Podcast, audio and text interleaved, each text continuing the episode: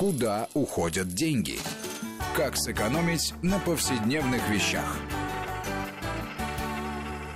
Мама моей знакомой фанатичная хозяйка, неутомимо борется с пылью и грязью. Для войны есть все средства. Полки заставлены бытовой химией, завалены кубками и резиновыми перчатками. Отдельный шкафчик забит бумажными салфетками и полотенцами. Любая капля, сорвавшаяся с чашки, промокается в ту же секунду. Один раз я пошутила, что на потраченные на них деньги можно было бы вызвать профессиональный клининг, а потом посчитала и поняла, какие уж тут шутки. Возьмем пачку самых дешевых бумажных салфеток, стандартно 100 штук.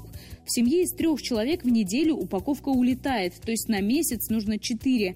Одноразовые полотенца. В пакете обычно два рулона, каждый по 50 отрывов. Опять же, получается рулон в неделю. Понятно, есть самые дешевые изделия. Салфетки, например, от 30 рублей, полотенца от 80. Но, признаемся, им мы чаще предпочитаем другие, где слоев побольше, материал помягче, впитываемость посильнее, а рисунок поярче. Возьмем продукцию одного популярного бренда. Салфетки 100 рублей, полотенца по 300. В год набегает 12 тысяч. 12 12 скомканных и выброшенных тысяч. К моему удивлению, производство салфеток на некоторых бизнес-форумах в топе самых прибыльных идей якобы окупается меньше, чем за год, а кому продать всегда найдется. Используют же их большинство.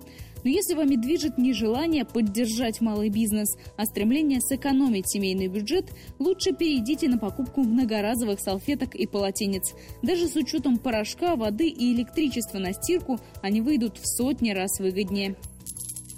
Куда уходят деньги?